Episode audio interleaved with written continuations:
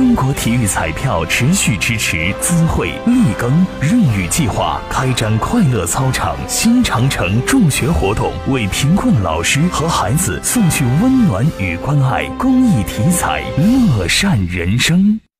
科技改变生活，也挑战着我们的传统理念。在日新月异的科技面前，我们只有前进，才能与时代合拍共舞。今天就是双十一了，针对日益火爆的电商市场，业内人士普遍认为，今年的销售额和订单量都将再创新高。国家邮政局也对今年双十一可能发生的快递业务量做了预计说明。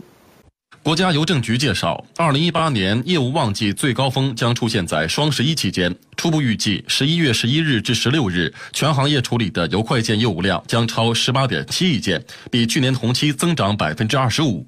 统筹考虑旺季电商业务量和快递企业承受能力，预计最高日处理量可能达到四点一亿件，比去年增长百分之二十三点九，是二季度以来日常处理量的三点一倍。双十一期间，日均处理量达三点一亿件，接近日常处理量的二点四倍。